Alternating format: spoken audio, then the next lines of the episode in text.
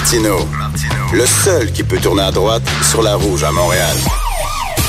De 10 à 11. Politiquement incorrect. Mais c'est politiquement correct de l'écouter. Tous les lundis, on parle avec Jérôme Blanchet-Gravel. Tiens, on devrait mettre la toune de Mexican de Babe Ruth parce que je pense qu'il est encore au Mexique. Salut Jérôme. Salut Richard, oui, je suis encore ici. Chanceux maudit. Écoute, Jérôme, en début d'émission, je parlais de la Suisse. 55 des habitants du canton de Genève en Suisse ont voté pour l'interdiction des signes religieux chez les fonctionnaires. Bon, puis là, je me dis, bon, il y a trop de référendums, il y a trop de consultations publiques en Suisse. On sait la façon dont ça fonctionne. Ils font des consultations euh, pour le déneigement, l'heure de ramasser les poubelles, etc. Il y en a trop. Mais moi, puis toi, je veux discuter de ça avec toi pour les grands, grands dossiers là, qui divisent la population, l'aide médicale à mourir, euh, la légalisation du pot, euh, les signes religieux, ne devrait-on pas justement impliquer les gens, faire des consultations populaires, des référendums, puis après ça, c'est réglé, tu tournes la page, la population s'est prononcée. Dossier fermé, maudit. Honnêtement, euh, je suis un peu plus mitigé, moi, sur, ce référendum d'initiative populaire. Les Gilets jaunes aussi euh, proposent euh, des mesures similaires en France. Euh, ça dépend du, pays, ça dépend des peuples. C'est-à-dire que ça prend des, des, traditions démocratiques très, très fortes et implantées depuis très longtemps là, pour, pour se permettre d'avoir de, ce genre de, de pratiques-là. parce que, je sais pas, j'imagine un pays en Amérique latine qui, tout d'un coup, euh, se, se, permet d'avoir des référendums d'initiative populaire. Donc, ça, pourrait créer de, l'instabilité. Euh, dans le cas de la Suisse, euh, on sait que ça fonctionne. Mais euh, si c'était utilisé, par exemple, pour destituer un président comme en France, et tout d'un coup, la population décide que là, on, le président, on n'en veut plus, on va le destituer, ben là, je suis pas sûr que ce, serait une très bonne idée. Ce serait beaucoup trop instable. Non, mais mettons, bon, au Québec, si on est assez intelligent là, pour voter pour un gouvernement ou quatre ans, on est assez intelligent pour se prononcer sur certains dossiers. On dirait seulement les gros dossiers, là, les dossiers, euh, mettons, qui divisent la... Parce que là, regarde, ça traîne, ça traîne, puis ça va traîner encore des années. Là. Il me semble que si tu mets ça dans les mains de la population, puis là, tu dis, tu t'en laves les mains, la population a décidé, elle a voté. Puis même moi, là, qui est pour l'interdiction des signes religieux, mais si la population votait on est contre l'interdiction des signes religieux, ben je me rallierais en disant ben voilà, c'est ça la démocratie, c'est ça.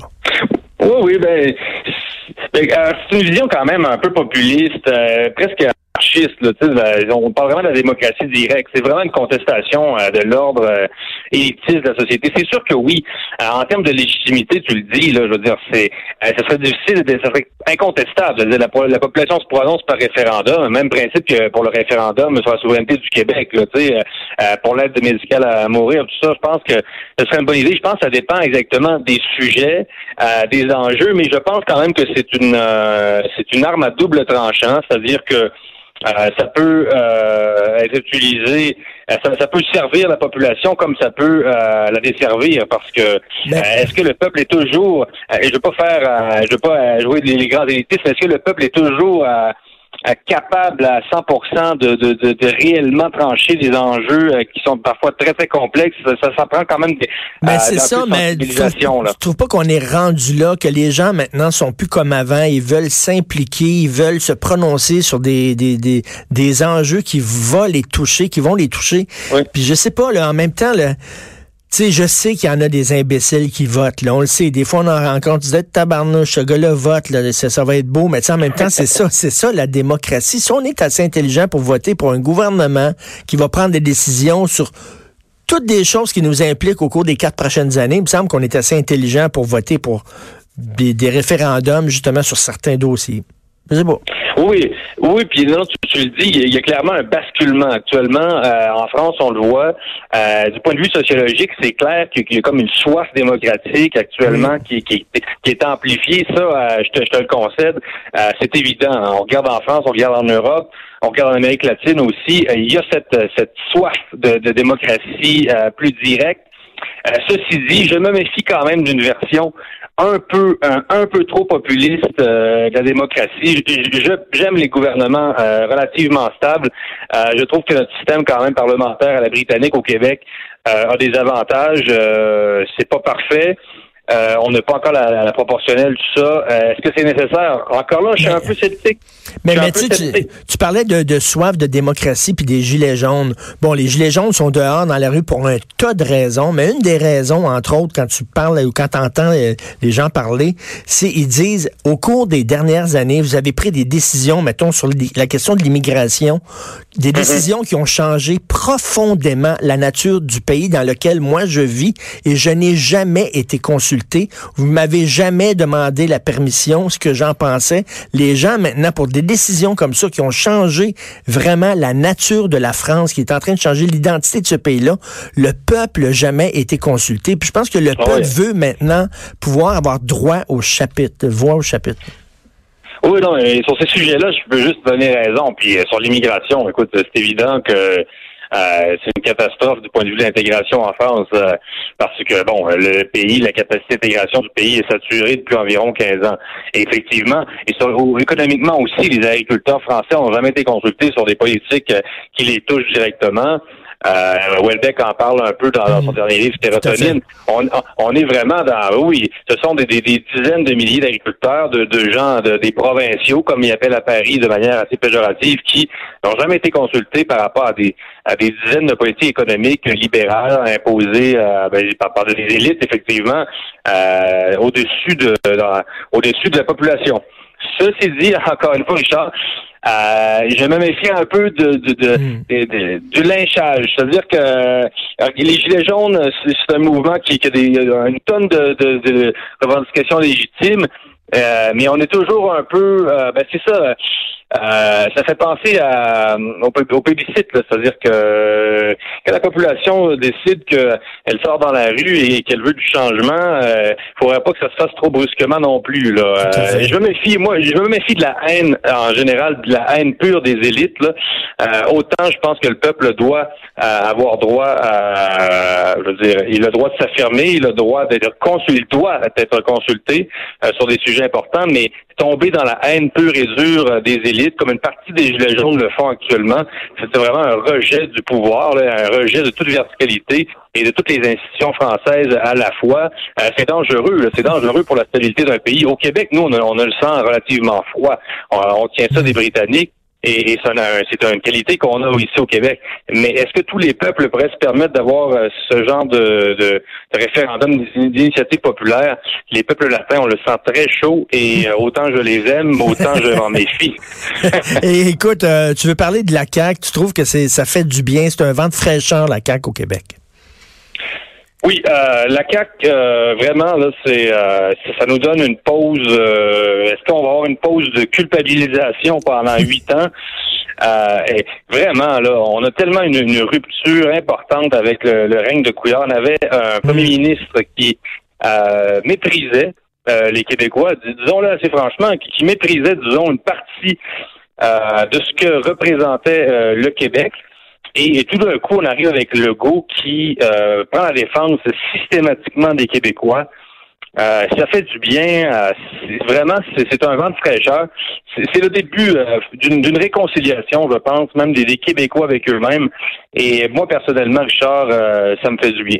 Et déjà, et déjà, tu as vu la ministre de la condition féminine. Bon, elle s'est un peu excusée, mais pas trop quand même. Elle a dit qu'elle était un peu maladroite, mais elle n'est pas totalement revenue sur ce qu'elle a dit. Mais de voir une ministre de la condition féminine qui dit, moi, je trouve que le hijab, c'est un signe d'asservissement puis de soumission de la femme, maudit que ça fait Parce qu'habituellement, les leaders féministes ont tendance à appuyer les, islamo-gauchistes en disant ah, nous autres, on trouve que les femmes ont le droit de se voiler si elles veulent. Elle a dit je suis pas à l'aise avec ça, ça fait du bien d'entendre ça. oui, et puis euh, malgré ce que, que pourront dire nos, amis péquistes, euh, je pense que ce gouvernement-là est plus nationaliste que, euh, que l'a été, que l'ont été plusieurs gouvernements péquistes, enfin du moins le, dernier. Bon, Pauline Marois quand même était nationaliste et ça va de soi. Euh, mais mais euh, c'est drôle aussi de voir la conversion euh, de certains péquistes qui étaient très, très sceptiques par rapport à la quête, très, très, très sévère. Moi, ça faisait deux ans que j'observais ça. Et, et, vraiment, il y a une église là, au Parti québécois. Le Parti québécois est une sorte d'église en soi. Là. Il faut pas se faire de, de cachette. Là.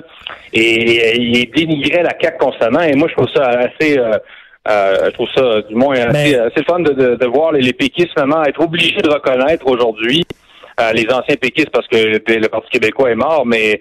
mais il est vraiment, écoute, il, est vraiment mort, là, parce que, écoute, si t'es, mettons, t'es plus à gauche pour, bon, le, le, port des signes religieux, contre la laïcité, ben, t'es Québec solidaire. Sinon, si t'es pour la défense des valeurs, etc., l'identité, t'es, t'es la CAQ, quelle est la place du PQ maintenant? Il y en a plus entre ces deux-là? Non, il est vraiment écartelé. Le PQ est écartelé. Il va se vider. Ben, c'est ça, comme tu dis, dans Québec solidaire, toute l'aile gauche, l'aile Alexandre Cloutier, si tu veux, là, euh, c'est déversé dans, dans Québec solidaire et l'aile droite euh, au Parti québécois. Euh, voyons, à la CAQ, évidemment. Et, et ce, qui ce qui est spécial, c'est qu'avec Québec solidaire, on a une forme de euh, de souverainisme non nationaliste. C'est-à-dire que tous les gestes d'affirmation nationale, comme la laïcité, comme euh, la réduction des seuils d'immigration pour euh, protéger davantage notre identité, tout ça, sont, sont catégoriquement rejetés. Donc on se dit, vous, vous êtes des souverainistes, mais vous n'êtes pas nationalistes. Donc dans quel genre de souverainisme Québec solidaire se retrouve aujourd'hui et, et, qui oblige une partie des anciens péquistes à à se tourner vers ça. Euh, c'est très, très curieux, vraiment. là. Oui, c'est très intéressant ce qui se passe. Écoute, rapidement, peux-tu me dire ça en une minute, mettons une minute et demie? Euh, la députée islamiste marocaine, tu veux me parler de ça? Ben oui, il y a une députée au Maroc, Amina Maël Enaman, qui euh, fait la, grande polémique sur les réseaux sociaux au Maroc. C'est une députée islamiste qui, donc, est toujours en hijab, qui est habillée de manière très, très pudique au Parlement et euh, il y a deux photos d'elle qui ont circulé sur les réseaux sociaux. On la voit en jean et en t-shirt, euh, sans hijab, euh, devant le Moulin Rouge, donc oh! un symbole de la oh! libération des mœurs. Oh, oui, c'est quelque chose. Et une deuxième photo d'elle en mini-jupe. Donc, le gros débat au Maroc en ce moment, c'est évidemment, c'est sur euh, on se demande si euh, c'était légitime pour elle de le faire parce qu'elle est censée représenter euh, les bonnes mœurs musulmanes, etc. Jérôme, quelle hypocrisie de toute cette gang-là. Tariq Ramadan qui prônait aussi justement une sexualité qui respectait le Coran alors qu'il agressait sexuellement des femmes, qui organisait des ah C'est une gang d'hypocrites. Ben, c'est une gang d'hypocrites et c'est une gang aussi d'obsédés sexuels qui, qui, qui camouflent un peu leurs obsessions derrière ces c'est euh, cette vision puritaine et euh, puriste euh, de la sexualité. Et ça fait penser aussi à toutes les femmes des Émirats arabes, du Qatar, d'Arabie saoudite. C'est connu, ça, Richard, qui s'en vont magasiner à Paris ben une fin de semaine et qui se promènent en jeans sur les Champs-Élysées. Et il paraît-il que même certaines de ces femmes-là, dès qu'elles sont au-dessus de leur pays, c'est-à-dire dès qu'elles quittent la, zone aérienne de l'Arabie saoudite, du Qatar ou etc., qui enlèveraient leur voile dans l'avion. Et donc, c'est c'est le summum de l'hypocrisie religieuse et, on sait que euh, les pays musulmans sont euh, de très grands consommateurs euh, de pornographie. Et donc, l'hypocrisie religieuse, là, ben, c'est cette hypocrisie. et non, ce sont les obsédés sexuels essentiellement qui, qui camouflent, ben, c'est ça, leurs obsessions derrière d'ailleurs euh, leur, euh, leur, religion finalement. Alors Jérôme, je te laisse avec les femmes latinos qui ont le sang chaud, ça n'a pas rien des mauvais côtés. Alors euh, ouais ouais, c'est bon. Jérôme Blanchet Gravel, merci, salut. On s'en va à la pause. Vous écoutez politiquement incorrect.